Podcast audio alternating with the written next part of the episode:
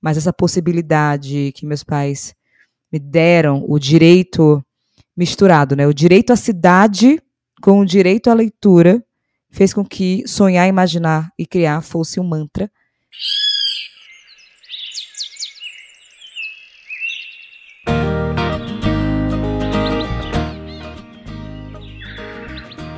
Olá, sejam muito bem-vindos e bem-vindas ao Plantando Histórias, o novo podcast da Árvore. Educação, leitura e tecnologia você ouve aqui. Toda terça de manhã, um novo programa para te transformar, porque leitura transforma. Eu sou Letícia Reina e a Árvore é uma solução de leitura digital para escolas que hoje já atinge mais de um milhão de alunos e educadores, de escolas públicas e privadas. E hoje a gente está aqui para falar sobre leitura, escrita e a relação dessas práticas com empreendedorismo. E para conversar com a gente sobre esse tema, temos aqui uma convidada muito especial. Ela é escritora, publicou seu livro em 2019, O Empreendedorismo, um olhar estratégico sem romantismo. É fundadora do Desabafo Social, um laboratório de tecnologias sociais aplicadas à educação, comunicação e geração de renda, e da Inventivos, uma plataforma de aprendizagem para o futuro do trabalho, e sócia da Sharp, Hub de Inteligência Cultural. Seja muito bem-vinda, Monique Evelyn. Ah, obrigada pelo convite. Eu sou fã demais de vocês. Se eu tenho 26 hoje, né? Se fosse há 20 anos, 21 anos, facilitaria minha vida no colégio. Mas também não tinha as tecnologias que temos hoje. Mas enfim, obrigada. Obrigada a você por ter aceitado o convite. Para a gente é uma honra muito legal ter você aqui com a gente.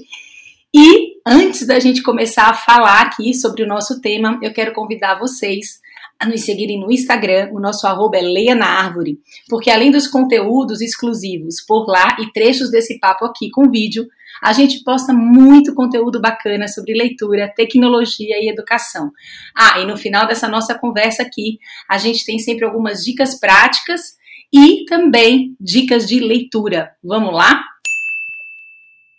A nossa primeira pergunta aqui para Monique é a relação dela com a leitura e o empreendedorismo. Monique, seja bem-vinda. A gente sabe de uma história muito linda sua com a leitura, contada inclusive pela sua mãe, documentário na Netflix. Conta pra gente essa história. Como você relaciona essa sua história com a leitura com o seu movimento de empreender? Ah, legal, assim. Eu aprendi a ler e escrever muito cedo, né? Tinha entre 4 e 5 anos, uma loucura isso, mas que bom também. Muito cedo, que é, legal. E, e, tem uma coisa que eu sempre falo que se minha mãe não fizesse isso, meus pais não fizessem isso comigo na época, talvez eu não estaria conversando aqui com vocês, sabe? Eu acho que isso é importante pontuar, porque quando a gente lê, a gente entra em outro universo, e quando você é criança, você se imagina dentro daquela história né? Então, assim, por exemplo, um livro X citava Nova York. Eu jurava que em algum momento eu tinha que ir para Nova York, porque eu li com seis anos aquilo. E depois se tornou realidade. Então, assim, esse lugar de poder transitar em diferentes territórios que às vezes nem existe, só na nossa mente, fez com que eu sonhasse, imaginasse e criasse. Ponto, assim. E a criação veio o empreendedorismo, né? De tanto sonhar e imaginar, em algum momento teria que ser materializado, teria que tocar em alguma coisa, não adiantava só ficar no, no universo da imaginação. Então, com 16 eu criei o desabafo, mas muito. Não era esse laboratório, não, tá, gente? Era apenas para. Engraçado isso, porque tinha a ver também com leitura nas ruas de Salvador, principalmente no meu bairro chamado Nordeste de Amaralina para tentar engajar as crianças da minha idade relacionadas aos direitos humanos. Foi assim que começou, né? E depois foi se tornando isso, enfim, hoje eu já passei o bastão 10 anos depois, porque eu também acredito que se com 16 eu conseguir fazer isso, outras pessoas com 14, porque agora está tudo muito mais rápido, é, vão conseguir também. E também acredito que não tem que ser concentrado em uma única pessoa, né, gente? Eu tenho 26 e quero viver também, sabe? Quero fazer nada e tá tudo bem não fazer nada, mas isso não significa que o que eu criei e vou continuar criando outras coisas não seja relevante. Eu acho que precisa só compartilhar. Mas essa possibilidade que meus pais me deram, o direito misturado, né? O direito à cidade com o direito à leitura, fez com que sonhar, imaginar e criar fosse um mantra que eu levo até hoje e eu descobri que eu sempre quis ser professora, na verdade, né? Com oito anos, minha mãe me deu um livro chamado é, Por uma Semente de Paz, que é de Ganymede de José, José para quem quiser depois procurar, que nada mais é que a história de uma professora. Uma professora que mudou a quebrada dela, a realidade. Ela era de classe média, na verdade, os pais não queriam que ela fosse dar aula na periferia. Ela falou que iria, enfim, transformou a vida de, de todos os estudantes. Eu falei, gente, ser professora é mudar vidas. Isso é ser super-heroína. E aquilo foi a verdade absoluta na minha vida, porque meus pais também nunca disseram que não, né? Que bom. E desde então é muito louco, né? Porque o desabafo social é educação. A Inventivos é educação. A Sharp, a Sharp temos um pilar de educação. Então, assim, gente, eu não saí do universo da educação desde quando eu comecei a ler e escrever. Então, meus negócios estão relacionados à educação. É isso. Maravilhoso. E aí tem uma, acho que tem um pedacinho ali do trailer do documentário, que eu acho que é uma fala da tua mãe contando que você não só aprendeu a ler e a escrever muito cedo, como também começou a se preocupar em alfabetizar outras pessoas. Então uhum. eu acho que você sempre teve, eu acho que esse movimento, eu acho que de compartilhar os teus saberes, né, Monique? Eu acho que isso é muito legal, né? Assim, você muito cedo aprendeu e quis repassar esses aprendizados, que é uma coisa que você faz hoje. Qual é o impacto disso para a comunidade, para o meu entorno, né? Não, e isso foi uma loucura, porque na minha cabeça não fazia sentido ter crianças com oito anos sem saber ler e escrever. Sim. E minha mãe tentava explicar que era outra realidade, mesmo sendo do mesmo bairro, né?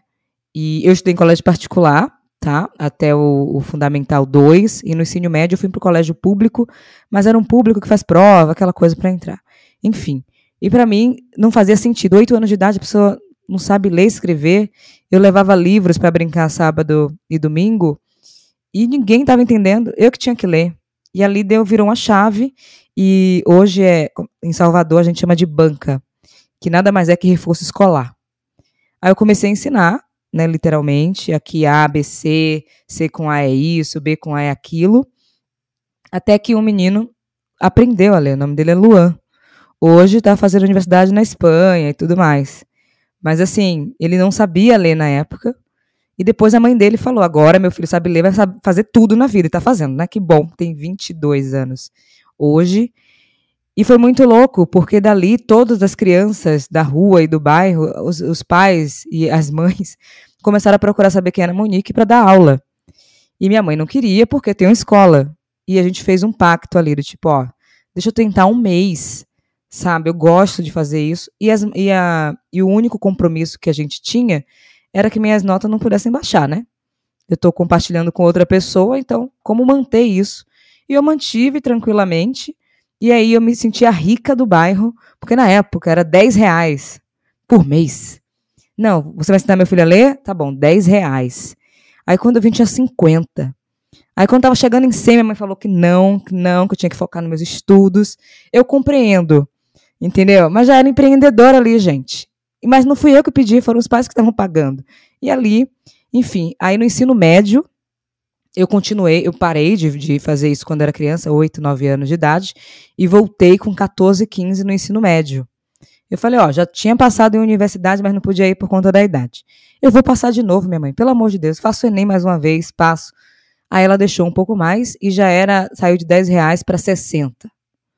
Aí eu falei, olha, tô rica dando aula, gente.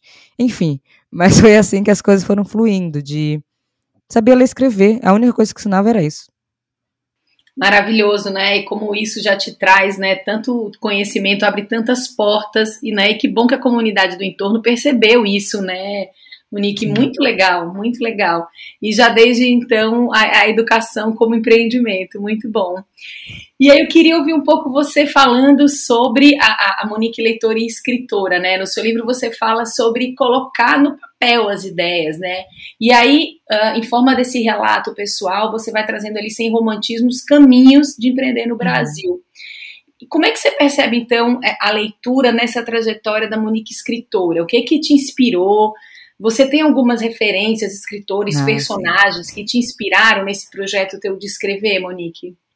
Olha, eu fui chamada por algumas editoras na época E eu estava assustada, porque quando eu tinha oito anos, eu ganhei. Oito anos para mim foi a chave da minha vida, né? Assim, assim, todo, toda hora eu falo oito, mas é porque marcou e também minha lembrança mais viva, eu acho, sabe? É, eu sempre tive moleskine, sabe? Tá aqui do meu lado, inclusive. É, enfim, para quem não tá vendo, é vermelho. E sempre anotei tudo que eu queria, assim, qualquer coisa. Uma sandália, um livro novo, uma casa. E tinha umas coisas que é muito assim, minha mãe guardou e guarda tudo. que bom, porque tem história para contar e eu fico assustada muitas vezes. E minha mãe tem anemia falciforme, tá? É, enfim, hereditário, pessoas pretas geralmente têm várias questões. Quem quiser saber, procura, tá tudo certo. É importante a gente saber, até porque muita gente tem, ninguém sabe. Né, nossos filhos, enfim, tá assistindo do, acha que é só uma coisinha rápida e não é. É anemia falciforme. E eu vendo aquilo de minha mãe, de hospital e tudo mais, eu só queria ter dinheiro suficiente, olha que loucura, para pagar plano de saúde. Que na minha cabeça, plano de saúde vai resolver a vida, né? E fui escrevendo essas coisas. Só que eu escrevia, tinha parte da, do, do Moleskine, da agenda, que era os pontos, um, dois, três, e outros que eram formato de histórias. Aí minha mãe me dava mais cadernos e eu escrevia histórias que nunca gostaria que fossem publicadas, porque era uma loucura. E uma das coisas que eu escrevi era que em algum momento seria escritora. Não sabia de que, qual a linha, mas algum momento da minha vida eu seria escritora e iria trabalhar com comunicação. Não à toa fui para a TV, enfim, estou aí como comunicadora é, também. E nisso eu sempre gostei de Maia, assim, Maia Ângelo, sabe? Porque é ela, mas tem uma poesia na hora de escrever, entendeu? A gente sabe que é a história dela, mas você vai criando outros cenários assim em sua cabeça que você fala, putz, tem outras inspirações a própria Oprah, enquanto empresária, comunicadora, não fez comunicação, não fez jornalismo, nada disso, fez psicologia, se não me engano. E ela é uma multipotência, assim. Falei, meu Deus, existe uma pessoa preta que pode ser tudo, né? E as pessoas ficam questionando que eu tenho que focar em uma coisa só. Monique, você só pode ter o desabafo. Monique, você só pode ter inventivos. E Oprah, gente? Vocês admiram Oprah, eu não posso ser Oprah? Não é possível. Então, essas coisas quando começaram a chegar editoras, eu falei assim: eu não vou aceitar a maior editora que tem. Porque eu prometi para mim mesmo, no caderno, tá? Que quando eu escrevesse um livro, eu escrevia de uma vez só, sem edição.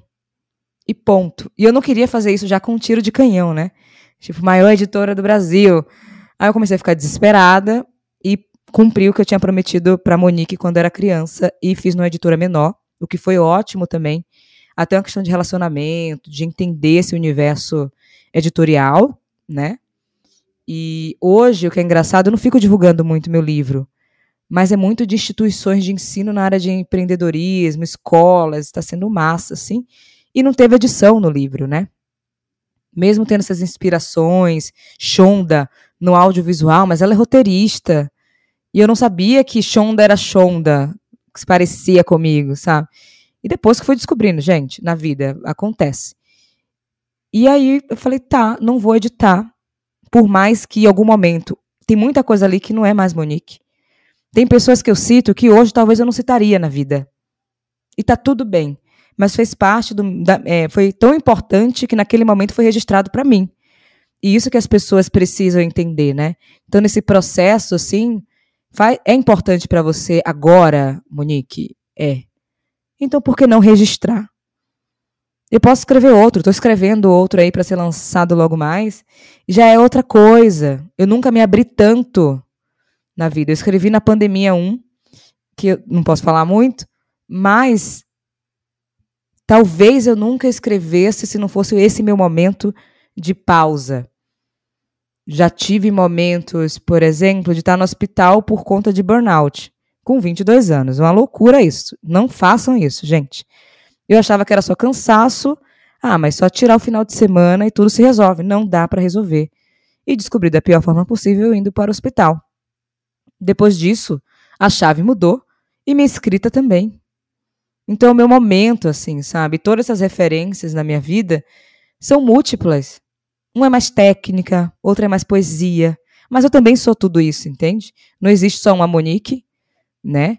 Então, se eu falo, o pessoal fala que sou muito objetiva, assim. É, eu sou também. Sou virginiana, com touro, não consigo não ser isso, mas existe muita poesia naquilo que eu quero entregar para o mundo também. Então, o outro registro agora que está vindo de livro é mais esse outro lado de Monique e tá tudo bem também porque a gente vai mudando. Minha escrita muda de acordo com o tempo. Até minha vontade de leituras.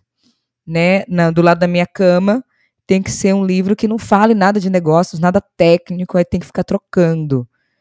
Aí tem um momento, assim, toda quinta-feira, ontem foi feriado, a gente está gravando aqui no dia 4, né? Mas eu não trabalho dia de quinta, entende? Mas eu estudo sobre o assunto. Então, tira meus momentos técnicos e não técnicos. Então, esse lugar da leitura, das referências, vai misturando, porque eu vou mudando também. Todo mundo muda, gente. O que eu pensava há 10 anos não é a mesma coisa que eu penso hoje.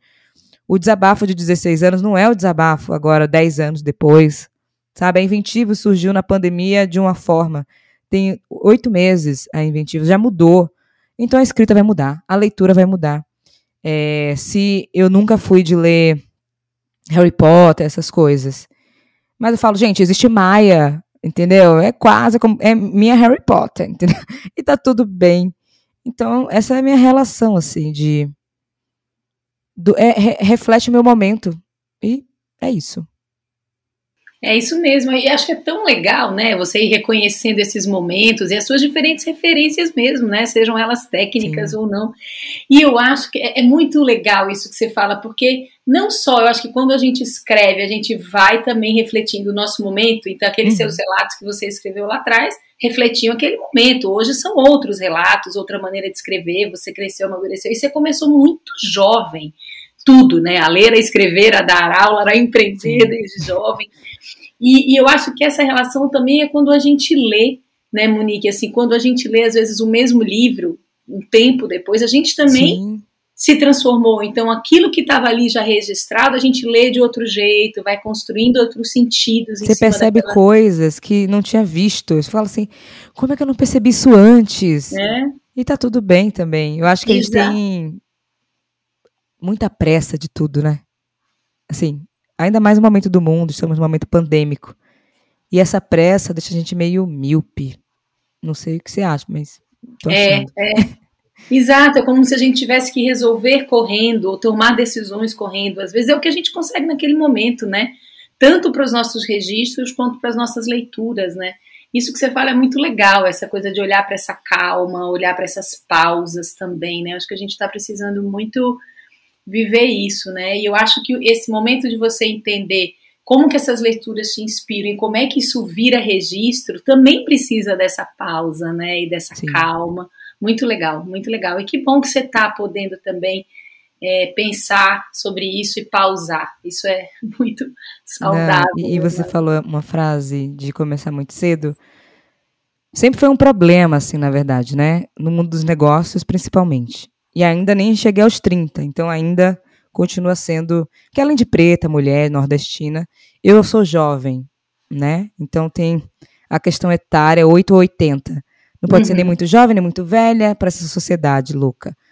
É, mas tem uma coisa que parecia que já tinha. É que nem séries também. Parece que a gente já leu tudo, viveu tudo, realizou tudo, assistiu tudo e precisa criar outra coisa, né? Então, quando eu paro assim e falo, gente, eu já li muita coisa, já fiz muita coisa, e agora? Mas e aí, gente? Eu não tenho nem 30, eu faço o quê? Vou, vou largar? Aposenta? Não quero aposentar, nem consigo. Minha cabeça nem deixa eu fazer uma coisa não, dessa, sabe? Claro. Então, por isso que esse lugar dos momentos faz com que talvez a Inventivos nem existisse se eu não fosse ler outras coisas, viver outras coisas decidisse pausar também, sabe? Então, esse lugar de solitude, eu gosto disso. Apesar uhum. de morar com o meu companheiro hoje. Mas esse lugar de solitude faz com que a gente tenha um pouco mais de escurecimento e clareza de uma jornada. Porque não adianta, ah, eu quero tal conhecimento, eu quero tal ferramenta, eu quero. Não, você não sabe. Se você não tem clareza da jornada, qualquer coisa que vier vai ser qualquer coisa. Não vai fazer sentido para você. E foi na pausa que a Inventivos surge, né? E aí surge outro livro. E aí não sei que daqui a 10 anos como a gente vai estar conversando. Meus ciclos é 8 mais 8, 16, 16, bota aí mais 10, 26, aí começa 10 anos, entende? 16, 26, 36. Vamos ver o que vai acontecer. Eu sou a louca dos que números, bom. gente. Tem livro novo vindo aí, que bom. De outra fase de outra fase. Isso tem muito tempo aí para criar, maravilhoso. A gente que fica grato a isso aqui. muito bom. E, e, aí, falando dessa eh, eh, leitura, né, desse entorno, né, até dessa leitura dessa pausa e do que está em volta, é, a gente enxerga aqui na árvore a leitura de um modo muito amplo também, Monique, assim, essa leitura dos diferentes gêneros, né, dos diferentes é, gêneros textuais mesmo, né? Os textos não só aqueles escritos, mas os audiovisuais, mas a gente também fala muito da leitura de mundo, da leitura uhum. desses relatos, né? É, e aí você fala que a tua escuta desses relatos e dessas vozes que não são devidamente ouvidas, né? Ela te fez ser ponte. Achei muito bonito isso quando eu li no teu material. Te fez ser uma ponte, né? Conta pra gente um pouco dessa leitura que você faz do outro, né? E como é que você transforma isso em ponte e nas iniciativas sociais que você faz, Monique? Olha, eu acredito na coexistência. Assim, sei que tá difícil nesse momento do mundo, mas eu acredito. É, quando a gente fala de questões raciais, a gente sabe que é muito delicado para uma galera, principalmente a branquitude, né? Porque nunca se viu como raça, porque raça é humana e tudo mais. Chega, cansa, assim, eu tô exausta. Mas tenho que continuar fazendo porque meu trabalho não terminou. Ponto. Queria que terminasse. Eu gosto mesmo é de praia, de cerveja. Eu gosto dessas coisas, gente. Ficar com meus amigos, ter um samba, aí depois saio do samba vou pro rap, aí eu vou ver Emicida. É isso. Isso é gostar, querer. Gosto eu faço por uma questão de não ter amnésia histórica, de uma responsabilidade de bastão, assim, que por mais que eu não conheça as pessoas que vieram antes, eu sei da existência, assim, histórica e, e, e, e ancestral. Aí eu fico pensando, né? Eu não acredito no capitalismo, apesar de ser empresária. Por isso que eu faço o que eu faço de um outro jeito. E talvez os empresários me odeiem por isso. E tá tudo bem, né? Mas tem uma coisa de como é que a gente tenta transformar com as ferramentas que a gente tem? É isso que eu tenho hoje. Eu não vou sofrer por não ter uma outra coisa. O que eu tenho é isso. Eu estou falando com você agora, eu tenho um microfone. Ponto. É isso que eu tenho. Minha voz, minha consciência, minha intelectualidade e o microfone. O que é que você pode fazer, Monique, com isso em mãos? E pensando nisso, eu falei, gente, eu tô na quebrada, mas também tô no asfalto. Algum momento isso aqui vai ter que conversar de algum jeito. Seja um apoiando o outro, lugar de escuta, porque a gente fala, a gente vem popularizando o termo, que bom, né, claro, do lugar de fala, mas esquece que para todo lugar de fala tem lugar de escuta, né?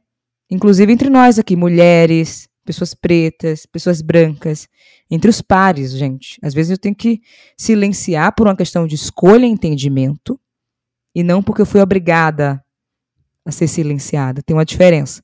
E aí as coisas vão mudando, tal. Então esse lugar de frequentar 880, literalmente, tipo quase uma faixa de Gaza, que eu já passei por cada uma e não foi bom, mas foi importante para eu entender o que quero e o que não quero também, né? Faz com que eu nem sei se existe essa profissão, mas é isso de pontes mesmo, né? Conectóloga, existe isso, gente? Eu não sei. Conectologist, Amei. sei lá. Amei esse é. nome. Mas é o que eu sei fazer de melhor, assim, e também não preciso. E entendi que eu sei fazer isso bem. Porque eu não preciso de estrelinha e de biscoito, entendeu? As coisas precisam acontecer. Agora, se vão saber que sou eu ou não, tanto faz. Aconteceu? Ótimo. E eu, às vezes, às vezes não, muitas, 70% das coisas que eu fiz, estamos em 2021, né? É. Em 2020, ninguém sabe. Isso é ótimo para minha sanidade mental. Isso é ótimo, porque as pessoas não vão ficar em cima perguntando como e o que. Falei, gente, só fiz e acabou, não tem que ficar explicando o tempo todo as coisas, sabe? E isso me deixa num lugar de contemplação que eu gosto. Se eu não contemplasse as coisas que eu crio, seria uma merda da vida, né, gente? Não é possível. Assim, e você contempla o outro, que não precisa, eu tenho um outro mantra, assim, ninguém precisa ser meu amigo amiga para eu saber que faz um excelente trabalho. Eu não preciso ser amiga de ninguém. Mas eu preciso reconhecer que as pessoas fazem excelente trabalho, não precisa fazer comigo. Ponto. Então eu comecei a entender isso, enxergar o que eu chamo de notórios anônimos, assim, porque eu já fui uma, né? Ninguém sabia da minha existência, eu falava sobre o desabafo, o povo me chamava de louca. Falar, ah, e a universidade? Gente, eu já tô na universidade também, mas posso continuar fazendo simultaneamente, não é isso ou aquilo, é isso e aquilo, e ponto. Então, teve, tiveram pessoas que me enxergaram no meio do caminho, e eu agradeço por isso. Então, enxergar é o momento que eu sei que eu vou me silenciar para ficar ouvindo, assim, e as pontes acontecem. Só que é difícil fazer com que isso escale, né? Uma coisa sou eu. Aí você, eu vou contamin, contaminando, é péssimo o termo, pensando em pandemia. Mas é levando algum movimento positivo em um cenário caótico.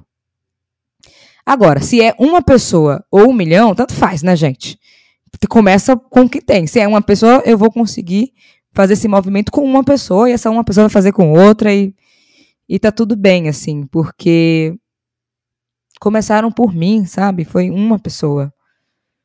E eu faço isso, assim, viajei muito, né? Parece sessão de terapia, gente. Desculpa, mas é porque... Não, maravilhoso! É a realidade, assim. Eu não sei, eu acho que eu... é isso. Maravilhoso! A gente está falando exatamente isso, dessas pontes, né? Essa coisa da conectóloga que você falou, maravilhoso, e dessa coexistência. E acho que essa coexistência das pessoas e dessas diferentes expertises que você junta para as suas iniciativas, eu acho que isso é incrível. E essa coexistência que você fala tão bonita, Monique, do, do escutar e do falar, esse tempo para escuta também. E não essa escuta silenciada, mas essa escuta ativa mesmo, essa escuta enquanto intencionalidade. Nós vamos escutar e vamos entender o que, que a gente pode fazer com as coisas que a gente escuta e como é que a gente transforma, né? Então eu acho que é muito potente essa sua fala, muito, muito, muito legal. E aí, caminhando para essas ações e para essas transformações é, que você vê, né, e que você transforma, é, tem uma fala sua que a gente escutou que você fala, poxa, o meu trabalho é algo que nem deveria existir, né? Porque ele existe exatamente por conta, né, de desigualdades, de racismo, de machismo, e que a gente nem devia trazer isso mais como pauta, enfim, uma vez que isso existe é justamente contra isso, né, que você atua é, diariamente. Então, conta aqui para os nossos ouvintes é, quais as ações, iniciativas, casos que te inspiram assim para continuar, as mudanças que você viu acontecer, que você viu que as pontes deram muito certo, redes que você criou que, que deram aí muito resultado, Monique sei lá, toda vez eu penso em desistir mesmo. Porque eu tô cansada. Não faça isso. Hashtag feminista exausta aí, né, na vida. Sim, eu imagino. Mas tem uma coisa, eu tenho minha rede de apoio, né, principalmente das mais velhas e mais velhos. Tipo uma pessoa, Sueli Carneiro, referência master, Movimento Maravilha. Negro Unificado. E eu tava numa fase péssima, péssima, e os orixás aí fez alguma, fizeram alguma conexão, só sei que ela apareceu na minha frente. E começou a falar umas coisas que era para mim. e eu falei, ai, filha, eu não tô aguentando mais. Ela falou, descansa e depois volte a conversar comigo. Eu só precisava descansar mesmo. Foi isso que aconteceu. Então, assim, eu tenho é pessoas que vão aparecer no momento certo, ou que não necessariamente vão aparecer, mas eu vou acioná-la, né? Vou dizer, ó, oh, Sueli, não tô conseguindo. Ó, oh, Lázaro, não sei o que fazer, assim. Digo sim, digo não. As decisões, que são decisões gigantescas, que vão impactar a vida de muita gente. E a gente quer mudança, mas ninguém quer ter essa responsabilidade se der errado, né? Se der errado, e aí? A culpa é sua. Ah, se der bom. Ah, mas tanto faz, Monique, é não sei o quê. Falei, gente, escolha alguma coisa, né? Porque não dá para ficar aguentando tudo. Mas aí tem essas pessoas no do caminho que eu aciono mesmo, falo, não sei acabou, não vou conseguir. E me acalmam e, falam, e começam a fazer as perguntas. Aí eu começo a ter um pouco mais de entendimento do que eu estou fazendo e quero continuar fazendo, e longo prazo também, que isso é importante. Tanto que o desabafo, na minha cabeça, a gente teria que terminar em 10 anos. Por isso que eu falei que não deveria existir. Nossa meta era 10 anos, só que, né, piorou as coisas aí. Pandemia, enfim. Vamos botar mais 10 anos aí na vida, mas em algum momento tem que acabar, porque não é possível que a gente fique feliz com filiais de ONGs. Filiais, você sabe, não dá, gente. Está aumentando porque está dando errado. Se está aumentando cada vez mais práticas de, por exemplo, é, a gente está no momento de, é, de pandemia. Estamos com a maioria dos brasileiros passando fome, sabe? Insegurança alimentar, gente. Tipo assim, ah, mas tem feijão com arroz. Tá caro pra caramba. Entendeu? Ah, mas é bom que eu sou vegano. Não.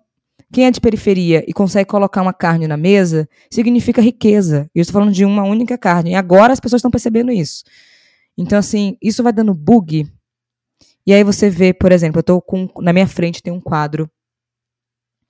É hora de mudar tudo. Onde é a imagem de dois homens negros que fizeram parte do movimento Black Lives Matter que incendiaram a delegacia.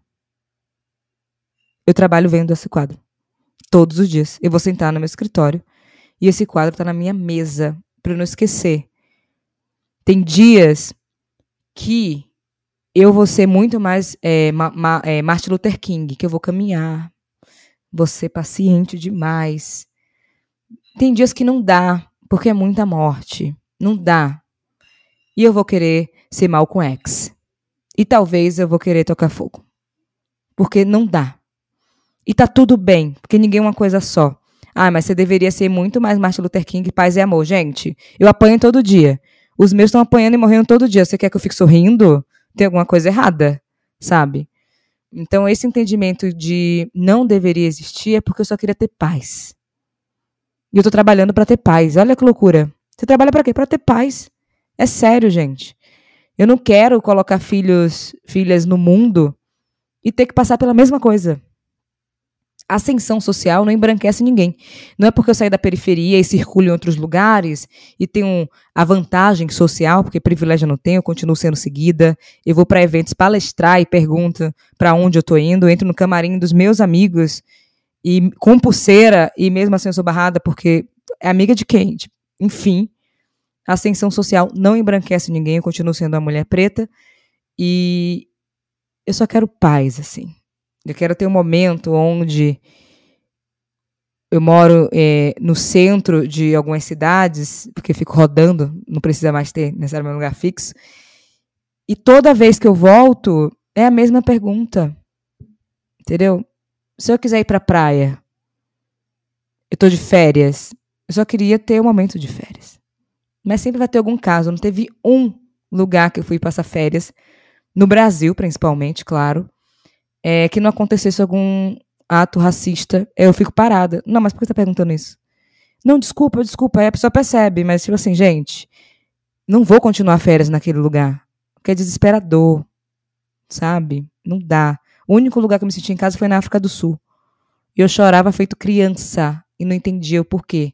Sabia o porquê. Mas a sensação de chorar copiosamente, não, tipo, por que você tá chorando, Monique? De loucura. Fiquei um mês e meio e não passei por situações racistas. E eu falei, Lucas, não está acontecendo. Nem nesse restaurante que só tem brancos, não é possível. É sério, ninguém está sofrendo racismo aqui? Ele não falou nada com você? A gente fica na tensão. E isso deixa a gente menos produtivo, isso deixa a gente depressivo. Entendeu? Quando a gente vai fazer é, diagnosticar a população negra, a gente é que tem mais doença. O racismo vai causando hipertensão, depressão, crise de ansiedade, de pânico. E as pessoas ficam, ah, mas ele tem que bater a meta na empresa. Não dá, gente.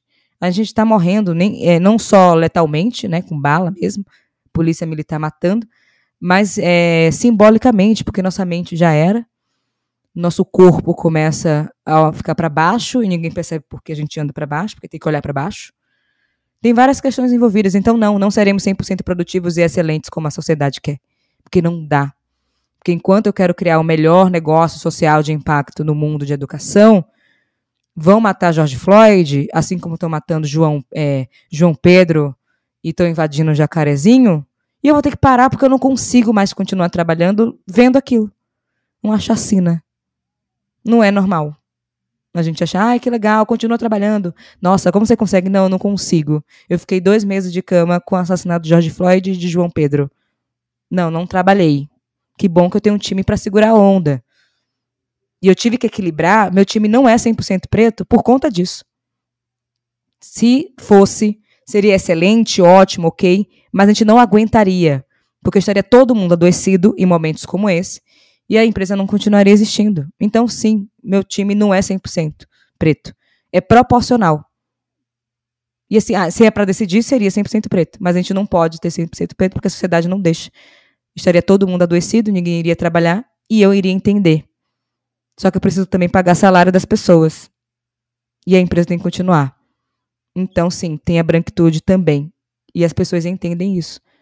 É proporcionalidade racial, senão Enquanto a gente estiver sendo morto simbolicamente e letalmente, alguém vai ter que segurar essa onda.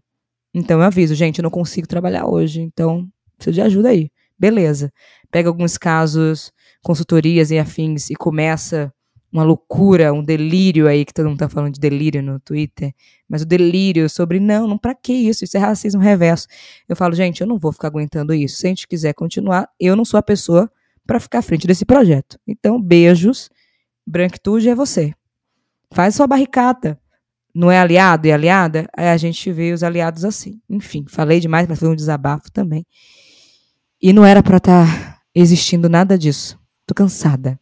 Sim, eu imagino. E aí eu acho que essa sua fala que você traz da, da conversa que você teve com a Sueli Carneiro, que é muito legal, que você fala, bom, é isso, é descansar para não desistir, né?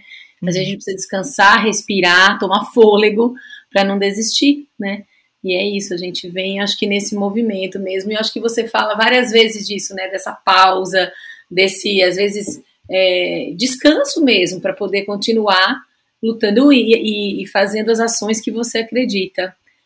Mas é isso. E aí sigamos, porque a gente precisa, enfim, dessas ações, né? E, e atualmente a gente ainda precisa delas.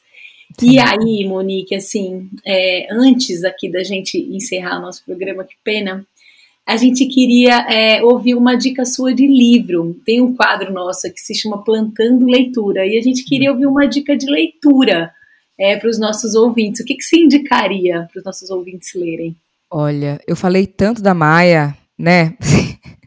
se eu não indicasse, seria loucura da minha cabeça. Mas tem uma, um livro que eu já li umas três vezes, assim, é super curto, gente, e super válido na vida de qualquer pessoa, que é Cartas à Minha Filha. É, passando o bastão, assim, eu acredito muito nisso, né? Eu falei aqui também sobre esse lugar do passar o bastão. E ela vai escrevendo Sim. a carta com a experiência, todas as experiências e aprendizados da vida dela, mas que é aquilo, né? A gente confunde ela ou não é ela, mas a gente sabe que é. Mas é de um cuidado para falar o que a filha poderá enfrentar. Que eu fico assim, eu quero ter esse esse cuidado para passar o bastão para minha filha ou meu filho quando eu tiver, sabe? Então, Carta da Minha Filha é uma leitura ótima. Todo mundo tem que ler, assim. É... Tem um que é muito interessante, que é da Shonda, que é o ano que eu disse sim. Porque a gente vai trabalhando, aí a galera que trabalha muito, tudo mais, e aí as coisas da vida, a gente não fala assim, ah, não posso, porque eu tô cansada. Não, mas é um encontro agora com a família, você não tá com saudade? Tava, mas é porque eu trabalhei muito essa semana, vou ficar o final de semana em casa. Aí faz o quê? Nada. E fica vendo nas redes sociais as fotos dos familiares, sabe assim? Então, o ano que, que eu disse sim é muito interessante, porque a própria Shonda, né? Ela sendo a maior de todas, fazendo scandal, enfim. E você fala assim, caramba, até Shonda disse sim, né? Por que você não pode dizer sim para as coisas básicas? Que são as melhores, inclusive, né? Que a gente relaxa um pouco e vive, não apenas sobrevive, né? Porque trabalho hoje, ainda mais em pandemia para quem tá em home office aí, trabalho remoto, trabalha, trabalha e dorme. Entendeu? Fez o que hoje? Trabalhei. E nem sente, né? Vai até 10 horas da noite e tudo mais. Então, assim, vou deixar essas duas dicas, vai. Carta à Minha Filha, de Maya Angelou, e O Ano que eu Disse Sim, de Shonda. Rhymes. Maravilhoso, anotadíssimo aqui. Obrigada pelas suas dicas, muito legal. Ela veio até com uma resenha, assim, que é muito bom. Sensacional, muito, muito, muito obrigada pela sua presença, muito bom te ouvir, sempre muito inspirador. E é isso, querida, a gente está muito feliz que você esteve aqui com a gente. Ai, obrigada a vocês pelo convite, adorei compartilhar. Massa. Muito bom. Faremos outras ações aqui, outras parcerias, muito bom ter você aqui. E a gente vai chegando aqui no finalzinho do programa e a gente pede a você que nos ouve que nos ajude a chegar em mais pessoas. Compartilhe esse programa com seus amigos, com seus colegas. E semana que vem, Implantando Histórias está de volta. Educação, leitura e tecnologia você ouve aqui. Toda terça de manhã, um novo programa para te transformar. Porque leitura transforma. Até a próxima.